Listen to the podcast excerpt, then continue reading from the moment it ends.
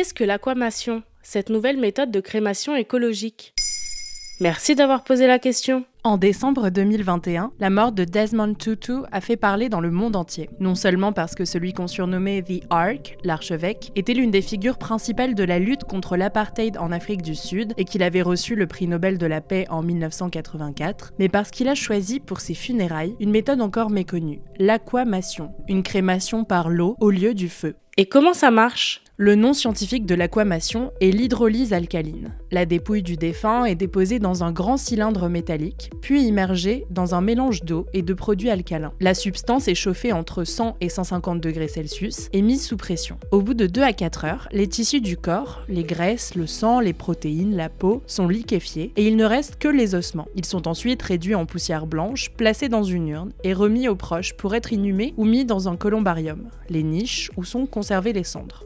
Peut ensuite être utilisé comme engrais. Selon l'entreprise Resumation basée au Royaume-Uni, cette technique est 5 fois moins énergivore que la crémation par le feu et ne fait pas de résidus. La crémation pratiquée en France actuellement consiste à placer le corps dans un four à 800 degrés pendant 2 heures, puis on laisse les cendres refroidir. Et on pulvérise des produits pour brûler les parties calcaires qui ne brûlent pas avec la chaleur. Malgré les filtres utilisés, cette technique rejette des particules dans l'atmosphère. Selon l'Association française d'information funéraire, une crémation rejette environ 160 kg de gaz à effet de serre, sans parler des toxines rejetées par le formol brûlé qui est injecté dans 70% des corps.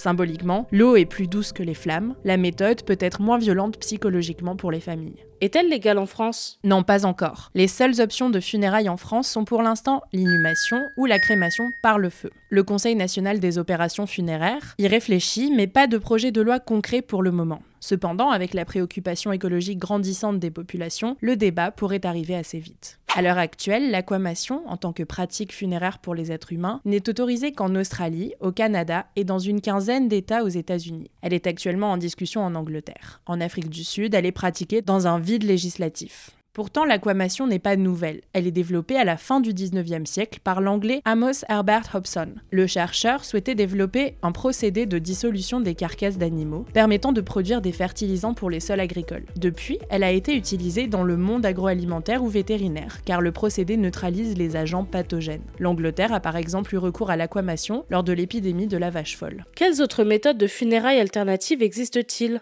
Il existe par exemple la prométion. On congèle le corps puis on le plonge dans de l'azote liquide à moins 196 degrés. Le corps se fragmente, il est placé sur une table vibrante, le squelette se transforme alors en poudre. Ça ne produit ni CO2, ni vapeur, ni fumée. La poudre devient biodégradable et peut se transformer en compost. Elle est aujourd'hui autorisée dans des pays comme la Suède, l'Allemagne, la Corée du Sud, les États-Unis, le Royaume-Uni, le Canada ou l'Afrique du Sud.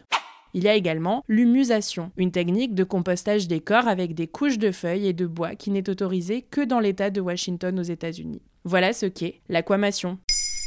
Maintenant, vous savez, un épisode écrit et réalisé par Antonella Francini. Ce podcast est disponible sur toutes les plateformes audio, et si cet épisode vous a plu, n'hésitez pas à laisser des commentaires ou des étoiles sur vos applis de podcast préférés.